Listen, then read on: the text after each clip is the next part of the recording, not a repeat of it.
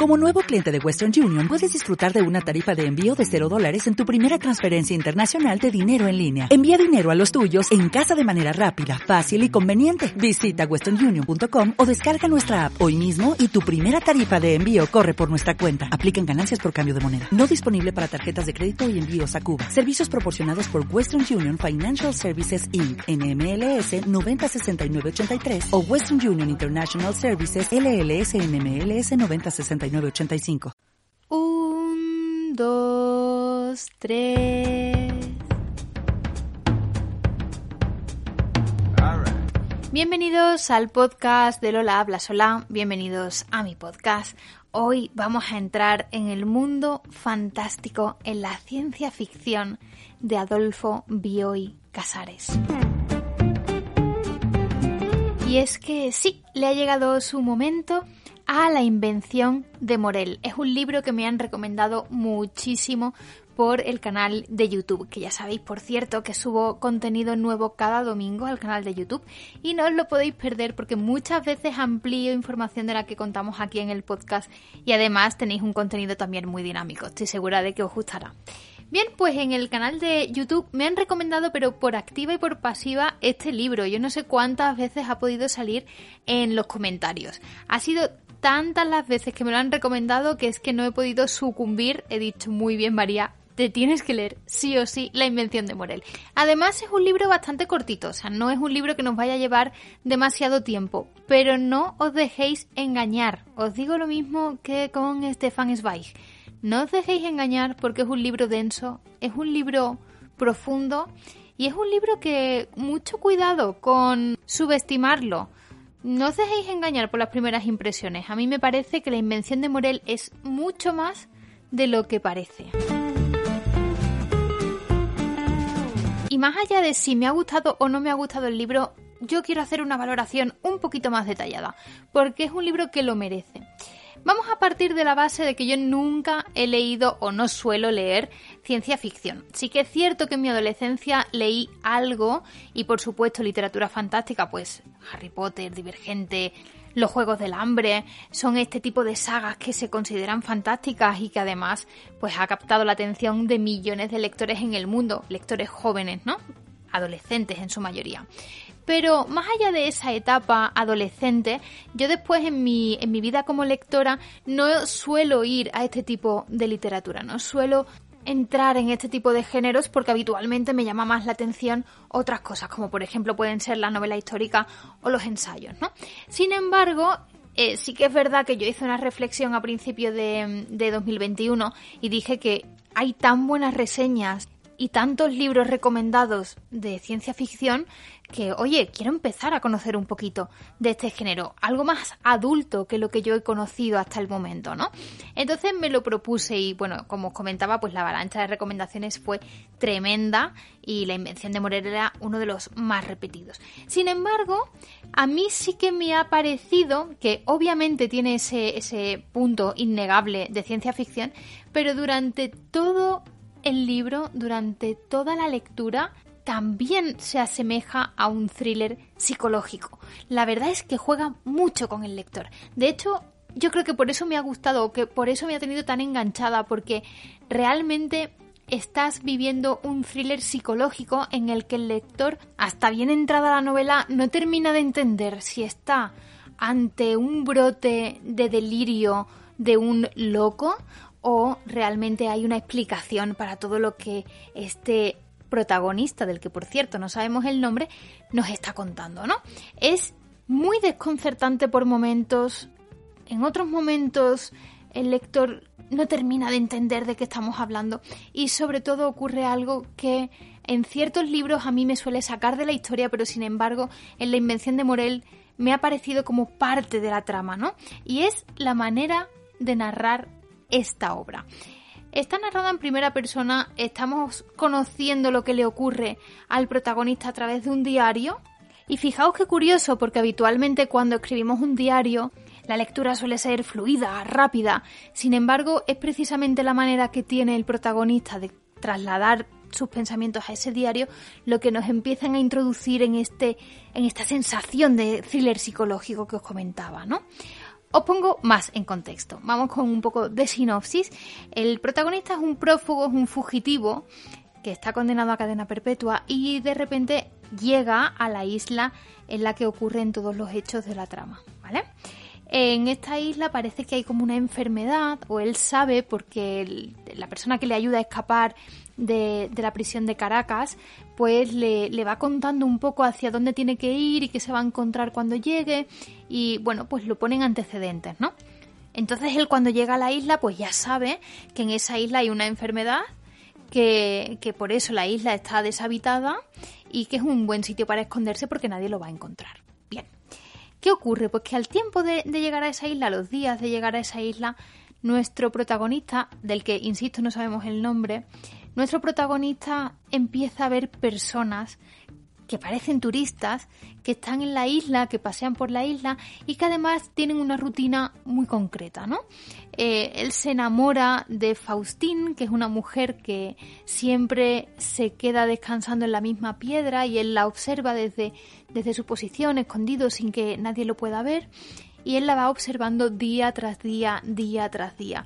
Y le va contando a su diario cómo después del tiempo que ha estado preso y de la enorme soledad que siente en esa isla, cómo él se va enamorando de Faustín tan solo viéndola.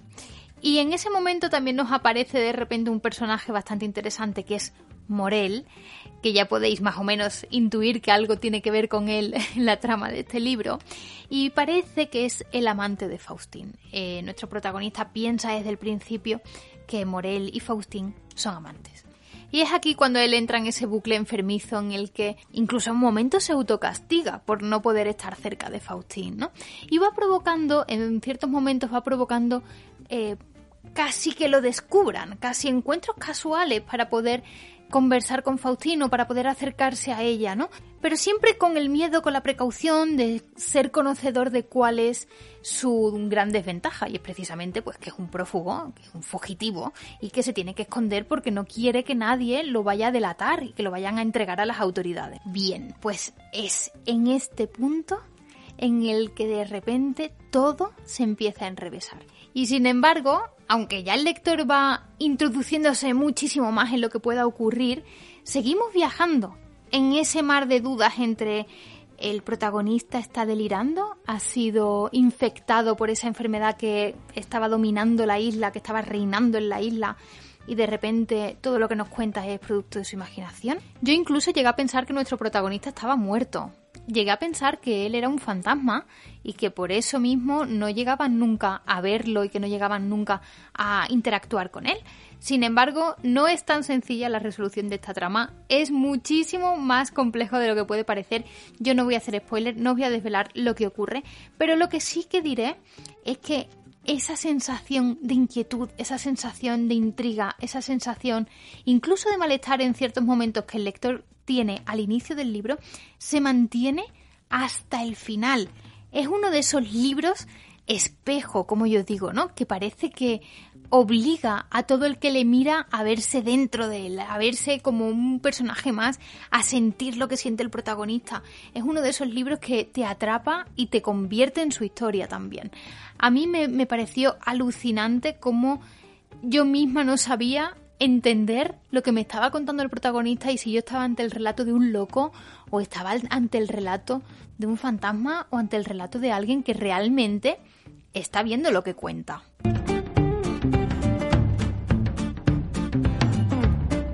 No quiero desvelar el final, lo que sí que os diré es que todo tiene sentido, desde el principio hasta el final. Todos los detalles son importantes en este libro. Es un libro lleno lleno de pequeños datos, de pequeñas anécdotas. Por momentos es una trama muy sutil en la que parece que te cuenta una cosa y te está contando otra. Pues esto es lo que os decía, la comparación que os hacía con el sexto sentido, que durante toda la película pensamos que Bruce Willis es eh, el psicólogo y que está vivo y que le cuenta a la madre y que le ayuda al niño, y sin embargo después vamos descubriendo que está muerto. Espero que hayáis visto todos el sexto sentido, porque os acabo de fastidiar un poco la película, pero al final lo importante es que el lector se sienta tan desubicado como se siente el protagonista, que vaya descubriendo con el protagonista lo que ocurre, que el protagonista mismo dude de sus capacidades y dude de si realmente está muerto o no, o está enfermo o no, o está delirando, o a lo mejor es posible que los que estén muertos sean ellos, los turistas. Es un continuo ir y venir de dudas e inquietudes. Todo esto aderezado con la situación que conocemos del protagonista, que sabemos que se está escondiendo, que sabemos que viene de haber huido de una prisión, que ha hecho un largo camino hacia la isla y que todo puede indicar que el motivo por el que estaba preso fuese más relevante de lo que parece en la obra. Sin embargo, tampoco es algo que conozcamos realmente durante la trama, pero precisamente porque no te da el dato es por lo que te hace dudar de si tiene relevancia o no. Y como según avanza la obra los pequeños detalles van tomando fuerza, pues de repente te encuentras en un momento en el que estás haciendo dos mil teorías sobre qué narices está pasando en esa isla. Y ya entrando en aspectos completamente subjetivos, si a mí me ha gustado o no me ha gustado el libro, a mí me ha gustado muchísimo. No creo que sea la mejor lectura que he hecho, pero sí que es cierto que me ha mantenido muy conectada con el personaje, me ha mantenido muy intrigada porque es difícil adivinar lo que ocurre. Realmente es un final que sorprende, realmente esta invención de Morel que, da nombre al, libro realmente es sorprendente y es complicada de entender en algún momento. Eh, a mí se me ha quedado un poco corto el libro en algunos puntos y de hecho he tenido que volver a algunas páginas para releer lo que me estaba contando, intentar entender bien lo que me estaba contando y en algunos momentos visualizarlo. Ya os digo que la manera en la que está escrita el libro no es sencilla. Es un libro cortito, de hecho yo tengo una edición de cátedra en la que vienen dos textos de este autor y realmente son obras cortas, no son este tipo de libros que de repente nos imponen muchísimo por su tamaño, ni muchísimo menos. Es más bien lo contrario, son estos libros que parece que van a ser rápidos, sencillos y que vamos a, tenerlo leído en un poquito tiempo. Y sin embargo sí que necesitan que los lectores les dediquen su tiempo e interioricen bien todo lo que el libro les está contando, que lo piensen bien, que no se queden con una primera impresión de lo que van leyendo, sino que vayan continuamente intentando atar esos cabos que nos va dando la obra durante todo, todo el tiempo de lectura y que en muchos momentos nos parecen inconexos, pero páginas después encuentras esa unión entre una cosa y otra, entre un detalle y otro. Pues yo estoy bastante contenta con la lectura de la invención de Morel. Tengo que deciros que pensaba que la ciencia ficción igual no me terminaba de gustar y tengo que reconocer que ha sido una obra que me ha sorprendido, que me ha enganchado, que me ha gustado y que por supuesto voy a recomendar muchísimo durante 2021. No me parece una obra excesivamente famosa, de hecho yo la conocí a través de las recomendaciones de, como os decía antes, de mi canal de YouTube y yo no, no, no la conocía previamente, ¿no? Y sin embargo me parece que merece mucha más fama de la que tiene. Es un libro bastante interesante que te hace pensar, que te convierte en ese lector que no puede dejar el libro ni un segundo hasta que descubre lo que pasa, ¿no? Es, es esa sensación de adicción al libro, a la trama. Posiblemente es esa la sensación precisamente que nos ha convertido a todos en lectores, ¿no? La sensación de no poder salir de un libro, de quedarte composo después de leerlo, de, de tenerle su duelo porque necesitas interiorizar muy bien, pensar muy bien, dejarle su espacio, eh, salir un poco de la trama de los personajes y, y, de repente necesitas desconectar de todo antes de volverte a meter en una historia porque ha sido demasiado dura, demasiado densa o de repente ha sido demasiado complicada de entender. Pues bien, estas han sido mis sensaciones con la invención de Morel. Os recomiendo totalmente que lo leáis si aún no lo habéis hecho. Estoy segura de que indiferentes no os vais a quedar. A lo mejor me decís que os puede gustar más o que os puede gustar menos o que se os puede hacer un poco más denso o menos denso o que lo entendéis todo perfectamente a la primera o que desde el principio no habéis encontrado más complejidad o que se os ha hecho súper difícil. Puede haber opiniones de todos los gustos, pero estoy segura que indiferente no os va a dejar. Si aún no lo habéis leído y vais a hacerlo, espero vuestros comentarios, vuestras reflexiones, cómo os habéis quedado con ese final, por favor, decidme cómo os habéis quedado con ese final. Yo muchas veces me tengo que contener para no contaros lo que pasa en los libros, porque claro, estoy intentando recomendaros lecturas para que las disfrutéis, pero hay muchos momentos en los que sobre todo cuando leo un libro completamente sola, que no es el caso de las lecturas conjuntas, cuando lo termino hay veces que necesito comentarlo, hay veces que necesito compartir la experiencia con otra persona y muchas veces es complicado encontrar a alguien que realmente sepa de lo que estoy hablando o que también haya leído ese libro. Así que espero esos comentarios, espero que me digáis cuáles han sido vuestras sensaciones con la invención de Morel y por supuesto espero que me digáis si vosotros como yo también habéis tenido vuestras teorías sobre lo que iba a ocurrir al final del libro, porque yo tenía mil teorías diferentes que realmente no se han parecido en nada al final de la obra que ha propuesto Adolfo Bioy Casares.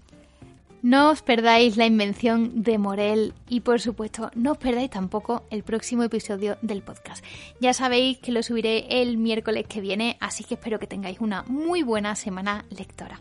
Nos escuchamos en el próximo podcast. Un besito a todos. Adiós.